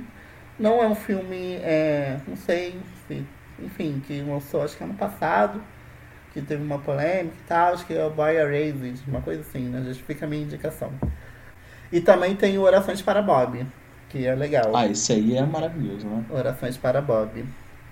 E para mim foi um conflito muito grande porque eu não queria ser rejeitado pela minha família, eu não queria ser rejeitado pela igreja, mas principalmente eu não queria ser rejeitado por Deus. E muitas das vezes eu pensei no suicídio. Né? Muitas das vezes eu pensei em, em. Não, isso. Eu lembro que uma coisa tipo masturbação. Masturbação para mim era uma coisa tipo. Quando eu fazia. Nossa mãe, eu me sentia a pessoa mais suja no mundo. Menina, eu prometi a Deus, toda vez que eu. Depois que eu gozava, eu prometi a Deus que nunca mais ia acontecer. Eu chorava. Né? Era, Ai, era, um, era um dos processos porque é, é, é, isso, né? Porque você tem que se adequar, você tem que estar tá ali no padrão perfeito de qualidade cristão, né? então, para poder ser aceito e amado por Deus. Você falando agora sobre essa questão da, da religião, essas coisas, me caiu uma ficha. Sabe qual é o meu problema com a religião? É, meu problema são regras. Porque a maioria das religiões que você tem por aí, é, eles impõem regras que te impedem você de ser o que você é. Entendeu? Então é, é regra de vestimenta, é como você deve se comportar, como você deve falar. E eu acho que a religião não, não tem que ser isso, sabe? Eu acho que a religião tem que ser uma coisa que te liberta, não uma coisa que te aprisiona. A partir do que tá te aprisionando, eu acho que tem alguma coisa errada com essa religião, né? Não sei se vocês concordam. O candomblé tem regra pra caralho, né? Não tem nem, nem o que dizer. É regra pra caralho mesmo. É, é, pra ser de candomblé, tu tem que aguentar. É, é, é é tempo, é dinheiro, é paciência, é regra para tudo. Então quem não se adequa a regras, candomblé não é a religião certa para estar. Não é. Fica só frequentando e, e tá ótimo. Agora é adentrar ao, ao quartinho, que, como a gente fala, né? De, passar pelo quartinho escuro, querido, é, é regra. Tem suas compensações, claro que tem. Mas no caso da Igreja da Comunidade Metropolitana, a gente não, não existe uma regra definida de nada. Assim, cada comunidade anda conforme as pessoas daquela comunidade a, a, a gente não tem doutrinas, é, é, é, não tem dogmas, na verdade, né? Na verdade, dogmas a gente tem, que a gente chama igreja cristã, né? Então não tem, não tem como dizer que não tem dogmas. Mas não existe, por exemplo, regra de vestimenta, não existe regra de, de, de relacionamento. Uh, a gente não entende que relacionamento é algo entre dois adultos, por exemplo. Então, ah, Jefferson, eu posso ter um casamento a três? Cara, se você dá conta, se tem amor para todo mundo, se tá todo mundo muito feliz, sejam muito felizes, sabe?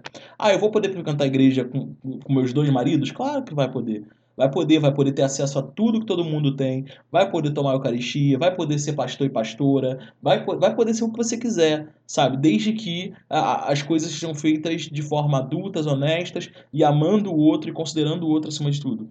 Sabe? Então, na verdade, se existe uma regra, é, a regra é a alteridade, a, a empatia, o amor pra gente, sabe? É, mas a, a religião, no geral, tem, tem muito disso, né? E, e assim, eu, por exemplo, eu lido muito bem com regras uh, religiosas, tá, gente? Porque as demais eu não, não sou muito bom, não. Mas as regras religiosas, para mim, por ter sido criado, eu tenho formação batista, né? Então, por ter sido criado uh, na Igreja Batista Nova de Jerusalém, que, que, enfim, hoje é uma potência no Rio de Janeiro, já ganhou até Grammy. É, então, assim, ele, eu, eu sempre fui muito é, encaixadinho nas coisas. Tanto que eu era uma criança que todo mundo gostava, porque eu falava aquilo que todo mundo queria ouvir, né? Todo mundo dizia, ah, ele vai ser pastor. O que, você quer ser quando crescer, já? Eu falava que era ser pastor. E aí eu tenho uma, uma senhora que me criou, que eu, chamei, que eu chamo de tia, inclusive é, é, é, dessa forma que eu quero terminar aqui a parte do rezar, é prestando até uma homenagem a ela. Ela faleceu no dia 13 de setembro do ano passado, e está chegando muito perto, e isso de alguma forma me faz pensar ainda mais nela que é, é como as mulheres estão envolvidas na religião, no rezar. Como é importante a figura da mulher no candomblé uh, e na igreja cristã também. O candomblé, sobretudo, porque é uma religião de gênero definido. O candomblé é mulher, o candomblé é preta, o candomblé é de resistência. E a gente entende que as mulheres elas têm um poder é, com relação à comida. Né? A mulher ela tem a função e o poder de nutrir a comunidade. Então é a mulher que. Aí a galera fala, ah, mas porque é machista? Não, não é porque é machista. As mulheres, por exemplo, do candomblé é, organizam a cozinha e organizam a comida. Né? No candomblé, elas que põem a comida das pessoas, elas que fazem essa divisão. Porque a gente entende que existe um poder aí de nutrir a comunidade. E isso significa o quê? Eu, por exemplo, lembro da minha tia Maria, é, quando eu, as milhões de vezes que eu comi na casa dela, por exemplo, e comer lá era sempre muito bom, é, e ela, ela me forçava a orar, gente, antes de comer, sempre me forçou. Mas é, é, é isso nunca para mim foi um grande peso, não. Eu até gostava. É, e ela punha minha comida, e é incrível como a comida que ela punha me satisfazia, aquela coisa de comida de mãe, sabe? A comida, a, a mão dela nutria a gente de uma tal forma. E não era só a mim, nutria a mim e a quem chegasse naquela casa. É, podia ter a quantidade de comida que fosse, ela, era ela que cortava a bisnaguinha, era ela que dividia o pão, era ela que. que, que... Eu, eu, lembro que era uma coisa engraçada, que ela fazia um pratinho raso de salada de alface, ela cortava alface em tiras e comia umas seis, sete pessoas. Eu nunca entendi porque em outros lugares, por exemplo, às vezes eu como muito mais, eu rolo muito mais de comida e não me sinto satisfeito. E quando vinha da mão dela, aquele pouquinho que ia pro meu prato me satisfazia não só do ponto de vista da nutrição, mas do ponto de vista do lazer, né? Porque comer também tem disso. É, e do ponto de vista do afeto também, sabe? E aí eu queria. O Diego vai falar um pouco sobre amar, mas eu queria dizer que rezar, que comer, é, tá ligado ao afeto, tá ligado ao amor. E, e, e a gente tem isso para oferecer, sabe? Muitas vezes, é, é, é não sendo muito pastorzinho agora, mas eu preciso dizer que a galera fala pra gente o tempo todo que a gente não, é, não serve para amar, que a gente não serve para estar tá junto em comunidade, que a gente só serve para trabalhar, que a gente só serve para ser usado e jogado fora, sabe? E, e não é isso, sabe? A gente tem, tem não só o direito, mas tem o dever de amarmos uns aos outros, de comermos uns aos outros, de rezarmos uns aos outros e disso ter prazer e, e, e olhar para nós como, como potenciais amores. Eu queria muito que o nosso rezar hoje e daqui para frente pudesse partir daí também, sabe? Não só o rezar antes de comer. Tem um, tem um vídeo de uma, de uma sexóloga crente que ela fala que você tem que orar antes do orgasmo, depois do orgasmo, uma coisa assim. Que eu acho super engraçado ela falando. Mas não que eu viva isso, tá, gente? Que eu não fico orando depois que gozo, não. Mas eu acho que, que a gente tem que aprender a ser grato, sabe? Pra, porque a gente ora para isso, né? A gente reza para isso. para ser, pelo menos antes da comida, né? Eu tô falando com relação à comida, para ser grato. E eu acho que a gente precisa ser grato pelos nossos amores, uh, pelos nossos desamores também, e aprender a viver com isso, sabe? Se tem comida, a gente tem que ser grato. Se não tem, a gente tem que ser grato, mas, mas tem que se levantar para correr atrás. Tem que dividir. E, e com amor é a mesma coisa. Que a gente divida e que, enfim, dividir amor, multiplicar amor, acho que as contas com amor devem ser sempre no sentido de fazer com que ele atinja mais pessoas. E até retomando a questão um pouquinho ali da fé, para finalizar o que o, a minha essa questão da, da experiência, porque eu, eu, acho muito importante é, quando o Jefferson ele traz essa questão da inclusão, né? Porque depois que eu saí da igreja, eu descobri que tinha muitas pessoas. Dentro da igreja, né, da igreja tradicional, que eram gays, mas eram gays não assumidos, né, porque os aplicativos, o bate-papo UOL, mas... Ô Jesus, fala Deus. Badu, né, enfim, MSN, né, não sei o que da madrugada... Na madrugada eu tava orando, irmão. Né? Aham. Enfim. Só não vai dizer por aqui que tava orando, né? É. Eu tava ajoelhado, eu tava. Isso aí. Deus é testemunha. Mas eu, eu ao mesmo tempo entendi que tinha muita gente, porque a convivência né, dentro da igreja é muito agradável. Né? Você tá ali cercado de pessoas agradáveis, pessoas do bem, né? É, pessoas que, se, que querem um mundo melhor, que querem, né, que são legais, que sempre tem uma festinha, retira super legal, né? Mas o, o, o que acontece é que você se desprender para algumas pessoas é muito difícil. Então, assim, eu fui criado dentro da igreja, né? Eu não tive poder de escolha, né? Não escolhi de estar dentro da igreja, eu nasci já ali dentro. E hoje eu enxergo muitas das coisas, eh, estar do lado de fora, né? Porque sempre tinha aquela coisinha, não, não, é, não faça amizades com pessoas no mundo. A questão toda é que eu acho muito importante a- as pessoas, né, que talvez estejam ouvindo a gente nesse instante, né, que estejam passando por algum processo, né, rela- relacionado à religião, seja ela qual for, né, porque eu fiquei muito relutante, né, em, em frequentar, estar numa religião de matriz africana, porque para mim era como se eu tive, pelo fato de eu ser gay, eu já estivesse destinado a isso, né, e, e eu lembro que uma vez um, um pastor, um- uma pessoa da igreja que minha mãe trouxe para conversar comigo, para falar sobre Deus, para ver se me tirava dessa vida, né? Ele pegou e falou: "Ah, porque eu tinha um irmão, porque esse irmão ele morreu aos 30 anos, ele era da, do, do- da macumba e ele morreu de HIV.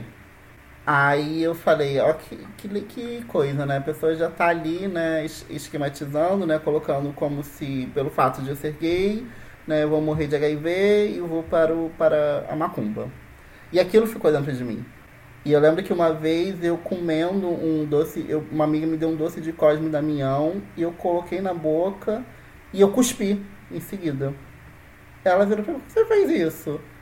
Aí eu falei, ah, é doce de Cosme Damião. Ela falou, Diego, você dá o cu. Aleluia. Fala Deus. Aleluia. Aí eu falei, é verdade. Por quê? Porque isso tá dentro da gente, isso internaliza. A religião é uma coisa tão. Assim, quando uma religião não saudável, né? Quando a, religião. As pessoas usam a, da religião para poder tentar dominar e fazer o mal, ou fazer algo para o bem- próprio, né? É, é- é- fica aquilo enraizado dentro de você. Eu mesmo depois de ter saído dessa igreja tradicionalista, com essas regras mais. com regras preconceituosas, né? De fato, né? Que é algo totalmente diferente da igreja do, do Jefferson, que eu, eu indico, que eu me senti muito bem acolhido, acolhido, isso mesmo que ele falou. Mas eu acho que ficava, ficou muita coisa internalizada dentro de mim que eu fui quebrando aos poucos. E uma dessas coisas foi o fato de eu estar dentro de uma religião de matriz africana. E quando eu fui para Umbanda, de fato eu me senti acolhido, amado. E é uma das coisas que eu quero falar agora, né? Do amor. Desse tal amor cristão também.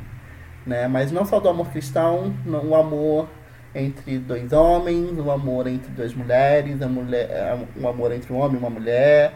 Porque o amor há essa necessidade da gente ser sempre amado, né? A gente quer ser amado por Deus, a gente quer ser amado pelas pessoas.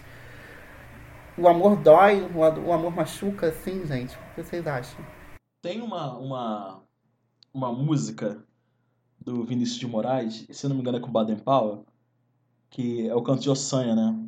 Que ela diz assim: Pergunte pro seu orixá, o amor só é bom se doer. Eu acho que isso é uma heresia das mais absurdas, sabia? Eu acho que é justamente o contrário. Se é amor, não dói, sabe? Aí, aí eu também vou, se você tá Angélica, né? É meu herói, flecha de amor não dói. Aí eu fui bicha na, bichinha criança na década de 90, né? Ai, quem nunca, Então Angélica. né? Angélica era diva. Não tinha diva preta, né, gata? A gente era obrigado a ficar engolindo as louras. Então a Angélica era uma delas. Era diva de segunda classe porque era da manchete. Mas até, Mas era diva. mas até citando o nosso livro, né, que está sendo servindo como base desse episódio de hoje, o Comer, Rezar e Amar, Hum. o xamã ele fala, ela pergunta, né, que ela tá se relacionando com uma pessoa, ela tá se relacionando com uma pessoa, ela termina esse relacionamento porque ela tava ela precisava encontrar o equilíbrio. Ele vira e fala para ela, mas perder o equilíbrio pelo amor também é importante. Verdade. Né? Você se permitir viver né, um amor é importante. Porque se a gente quer criar a perfeição, não existe, ninguém é perfeito. Né, amor dá trabalho, mas o amor em si não dói, Diego na, na, minha, na minha vivência, sabe? O que dói é a nossa arrogância, o que dói é a nossa teimosia, o que dói é querer dominar o outro o tempo todo, o que porque o amor é desprendido, sabe? O, o amor é, é, tem, tem uma coisa que, que quando fala de amor, é, qualquer crente vai lembrar de 1 Coríntios 13, e que todo mundo conhece, né? Como ainda que eu falasse a língua dos homens e dos anjos, blá blá blá blá blá. Mas no final desse capítulo, o apóstolo Paulo ele, ele fala o seguinte: ficam as três virtudes a fé, ó, três virtudes, três, ó, número três aí, ó. Três virtudes, a fé, a esperança e o amor. E o mais importante deles é, é, é o amor. Então, assim, você se doa, você, é, é, a gente chora porque talvez tem saudade, a gente chora por N questões. Mas o, o, amor em si, ele é prazeroso, ele, ele é orgástico, ele é, ele é doação, ele, ele é tudo de bom, sabe? E eu, eu acho interessante que quando a gente fala questão de amor, as pessoas pensam sempre muito no, no, amor romântico, né? Mas você tem outras coisas que você pode amar. Você tem o amor pela família, você tem o amor pelas coisas que você conquistou, você tem o amor pelo seu pet.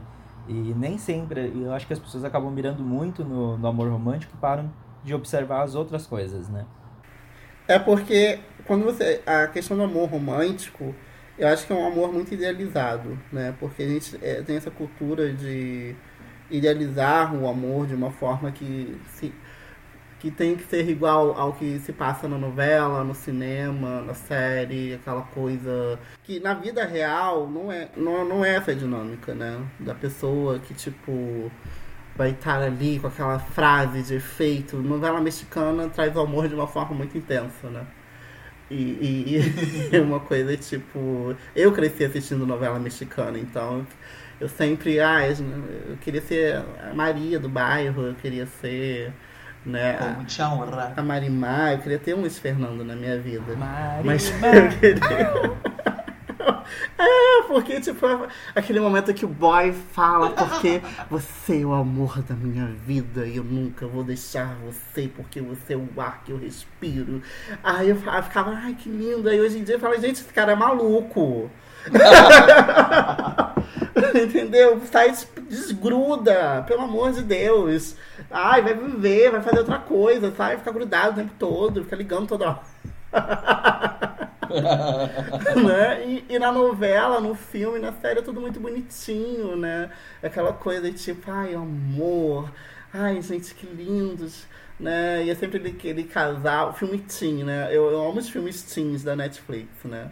Que traz o amor de uma forma muito muito fofinha, né? Porque eu acredito, eu acredito, né? Porque é legal a questão da representatividade, né?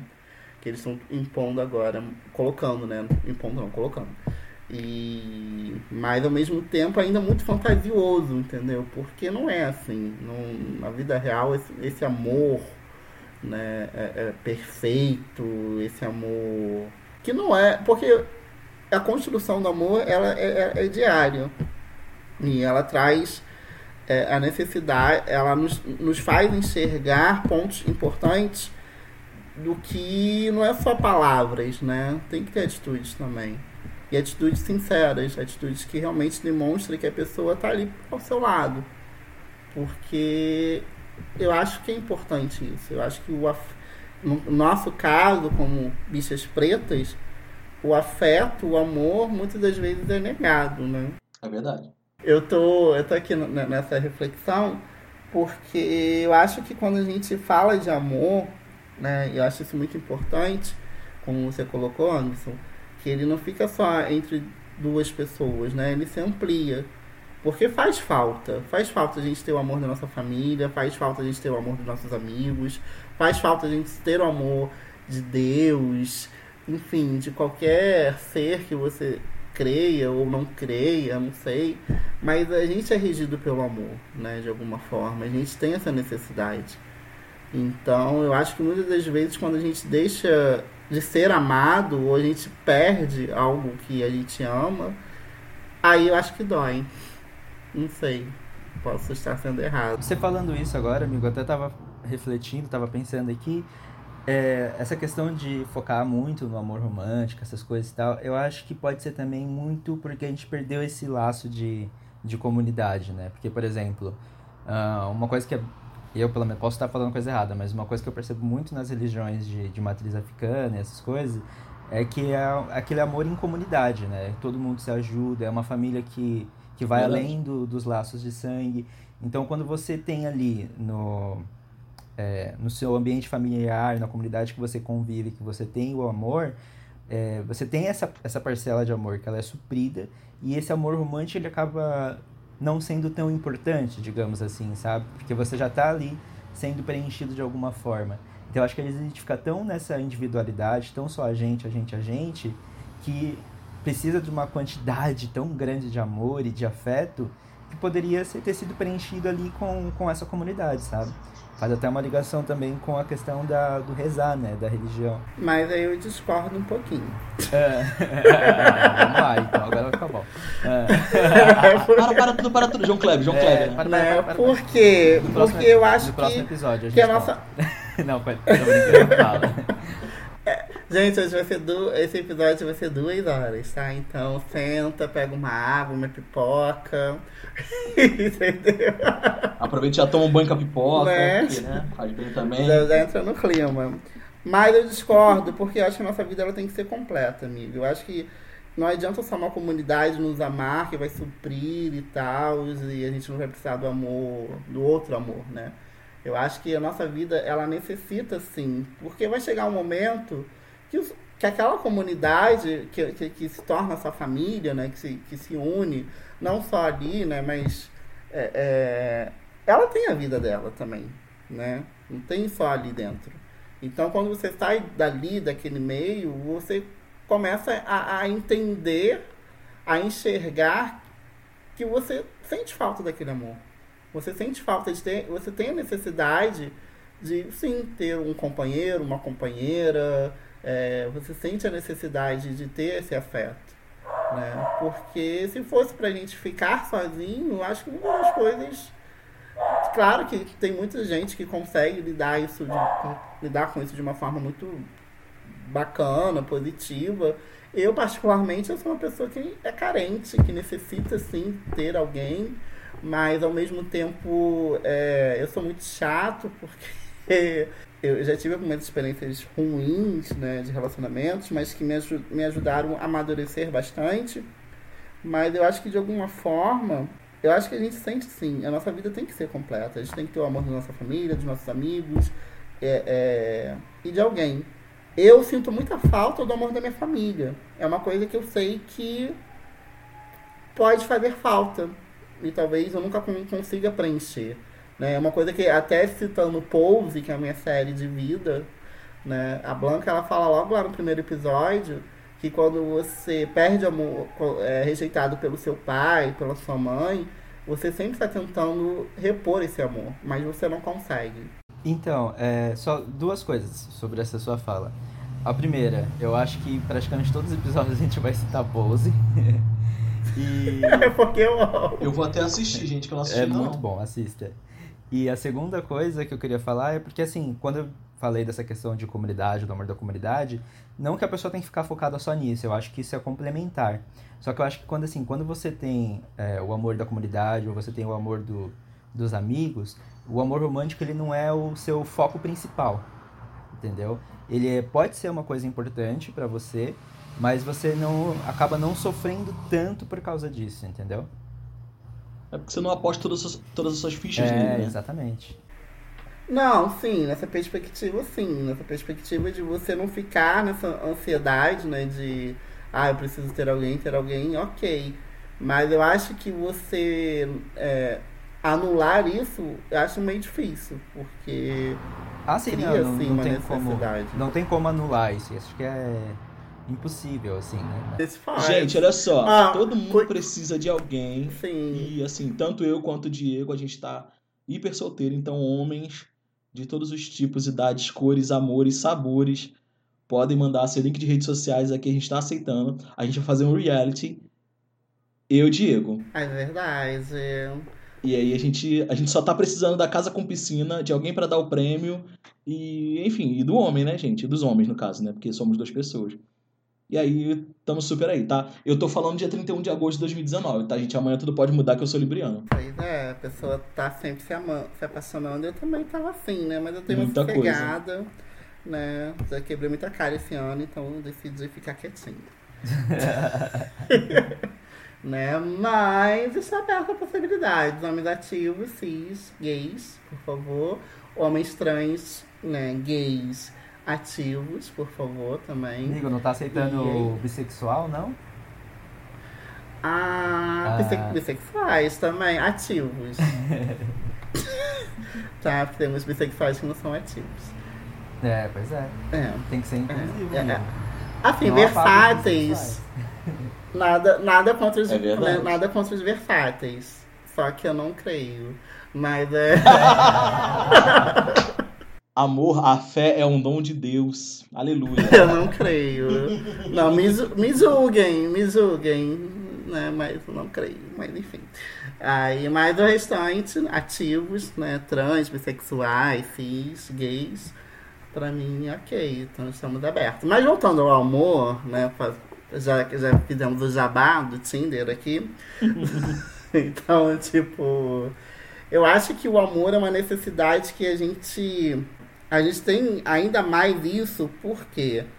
Porque a gente já passa por tantas rejeições, né, gente? A gente é, é rejeitado pela família, pela sociedade, pela igreja, é, por amigos. E até aí, tipo, a gente se liberta, a gente, não, finalmente eu sou quem eu sou e agora estou pronto para me amar, né? Porque o amor próprio é necessário, é importante se amar antes de qualquer coisa. Mas aí você vai em busca do amor, né? Esse amor romântico, não romântico, enfim. E você se vê e você vê isso sendo negado para você. Isso dói. Quando isso acontece, aí você começa a entender alguns, algumas dinâmicas que ocorrem dentro da comunidade LGBTQI. Que é até um textinho que eu coloquei lá um tempo atrás no Pretas Bichas, que é Não Basta Ser Negro. Né? E aí pode gerar mais polêmicas. Mas é, mas é fato, porque quando você entra no aplicativo, quando você entra no. onde for, né, você tem que seguir um padrão. E o primeiro de tudo, o padrão dentro da comunidade LGBTQI é aquele padrão branco malhado. Já começa por aí. Malhado, masculino, heteronormativo. Em caso a gente busca um amor afrocentrado, você é rejeitado por um outro pretinho porque às vezes você é afeminado, você é gordo, você é baixo, você é isso, você é aquilo, aquilo outro, enfim. Então não basta ser só uma coisa, porque as pessoas elas sempre estão procurando outras coisas. E essa busca que fica, né, constante da perfeição, do ah, eu quero um amor, mas eu quero um amor assim, assado, né? Eu quero uma pessoa assim, assada, e esse é o meu gosto, e pronto, acabou. Mas muitas das vezes a pessoa não se permite, né? Porque o amor, se fosse tão simples assim, tipo, ai, gente, eu vou ali no mercado, peguei um voucher, ah, hum, 1,80m, não, eu quero esse voucher aqui de. Ai, não, cabelo. Ai, não, vou, ai, vou levar esse daqui. Ia ser muito mais simples, né? Eu acho que é importante a gente entender que o amor é uma construção. O amor, ele é você se permitir amar e ser amado. E esse amor pode vir de pessoas que estão dentro ou fora dos seus padrões. Mas se você não se permitir, você nunca vai saber. Então você fica naquela naquele círculo vi- vicioso, né? Porque você acaba, no, no final das contas, nunca conseguindo encontrar alguém que você ama, alguém para você amar, porque você sempre vai encontrar algum defeito, algum problema naquela pessoa. No final das contas, acaba você voltando sempre para o mesmo lugar. O que acontece muito nos aplicativos. Né? Eu me relacionei um tempo atrás, é, fiquei dois anos fora, três anos quase de, de aplicativo, e quando eu, antes de, sair, né, tinha algumas pessoas, e três anos, três anos depois, quando eu voltei, ainda tinha as mesmas pessoas. então, tipo. E, e é engraçado que o perfil é sempre aquele, ah, eu quero alguém pra amar, alguém pra não sei o que, não sei mais o que. Aí a gente para e pensa, gente, tá faltando. Sei lá, o amor acabou. Será que o amor acabou? Será que as pessoas não querem amar? Será que, que se relacionar tá criando alergia mesmo às pessoas? Porque acho que uma hora pesa, né? Eu tô chegando aos 30, tá pesando um pouco a falta de ter alguém. Né? Eu tava vendo os Homens São de Marte, é pra lá que eu vou, né? Que eu gosto. Eu falo, gente, pelo amor de Deus, né? Tem que chegar aos 40 já top, né? Tem que chegar lá casada, três filhos. Porque aí, tipo, é uma questão minha, tá? Que eu sou meio neurótico. Mas tudo bem, gente. É, mas eu acho que isso parte muito também, é como você falou, né? O pessoal fica três anos lá. Eu acho que as pessoas, é bem o que você falou também, as pessoas não se permitem, né, conhecer outras pessoas diferentes do, do padrão que elas estão procurando. Tipo, a pessoa bota aquilo ali que ela quer e ela não se abre para outras oportunidades, né? Sim, e acaba isso gerando tanto outras coisas. Você perde a oportunidade, você perde a chance, às vezes, de conhecer alguém que é bacana, alguém que tá ali pra somar com você, mas por às vezes um padrão estético, um padrão de personalidade, um padrão, seja lá qual for, que você impõe, não permite você se envolver com aquela pessoa. É, é uma coisa até interessante, porque aí eu, eu parto para a questão que você manter né, a mesma, essa busca do padrão é perigoso até mesmo pela questão dos relacionamentos abusivos. Eu vivi muito disso, eu vivi muitos relacionamentos abusivos porque eu segui o padrão de pessoas que eram abusivas. Eu acho que finalizando o amar, e até uma questão muito legal, é, retomando para o livro, é porque a Elizabeth ela tinha, essa, ela tinha já né, uma, uma, um casamento, né, uma relação que era para a sociedade uma relação perfeita, né? Você chegar naquele ápice de, ah, já encontrei a pessoa da minha vida, casei, aquele processo todo, e do nada você percebe que você está numa relação infeliz. E ela sai dessa relação, ela depois conhece uma outra pessoa que traz uma, um, uma, um outro olhar de vida para ela, e ela se envolve, se apaixona, sofre e termina, e isso cria marcas nela que quando ela encontra uma, uma essa terceira pessoa que vem depois, é, ela tem esse medo de se, de se permitir. Né? Então, quando ele, o, o xamã fala para ela a gente também tem que per, é, perder o equilíbrio pelo amor, é porque às vezes a gente tem que deixar os medos de lado, nossas traumas, nossas marcas, e se permitir ao novo, aquilo que está disposto a viver. A palavra-chave, gente, para mim é reciprocidade. Se tem reciprocidade, se a pessoa tá ali contigo, se a pessoa se importa, se ela tá do seu lado, se ela, se, ela quer saber, quer fazer realmente parte da sua vida, vale a pena. Se permita, né? Se permitir é, é necessário. Então, o amor é isso. É você viver e, e não ter medo. Porque às vezes, sim, você pode quebrar a cara. Mas hum, algumas vezes você pode ter surpresas maravilhosas. Então, essa é a mensagem que eu deixo para vocês. Perca o equilíbrio pelo amor. Olha, você que está ouvindo a gente e quer continuar tendo contato com esse amor maravilhoso, com esse romantismo maravilhoso. Quer beijar a boca do Diego a minha? A gente vai deixar agora nossos contatos e falar um pouco do. Diz aí, Diego, um pouco dos Pretas Bichas, dos contatos e como é que a galera pode achar a gente. Então, gente, eu tô lá no Pretas Bichas, uma página no Instagram. Né? E tem também a página no Facebook, é Pretas Bichas, só jogar lá Pretas Bichas tudo junto mesmo. Com X, né? Com X, é importante. Tem Twitter também. YouTube, gente, ele. Eu fiz o vídeo. Hoje é dia 31, né? Eu estou terminando de editar porque eu tive que formatar o meu notebook. Enfim, foi uma loucura essa semana. então não saiu da forma como eu queria. Mas possivelmente quando esse episódio for ao ar, né? Já esteja ao ar também. Espero mais de um, mais de um vídeo no, no, no canal.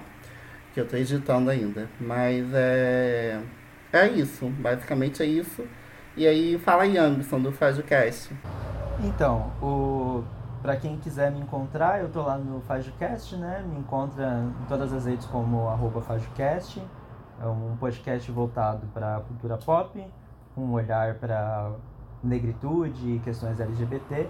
Então vocês me encontram lá no podcast, tá meio um pouquinho atrasado, porque a vida acontece, né? A gente tem um monte de coisa pra fazer, mas já, logo logo já tem episódio novo lá no feed para vocês. E você, Jefferson, como é que estão aí os teus projetos?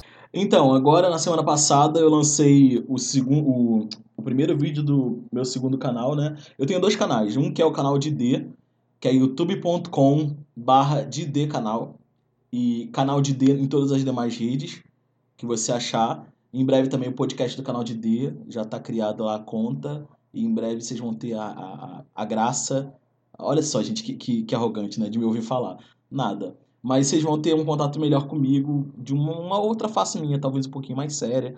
E também um outro crente, que é o meu canal do YouTube também, que não tem link ainda, porque eu não tenho 100 seguidores ainda. E se você quiser ir lá, procurar o vídeo do sequestro em Niterói, de um outro crente, você vai ver minha carinha lá. É só me seguir nas redes. E também as outras redes dos outros, do, do, dos outros crentes, não, né? de um outro crente é também um outro crente.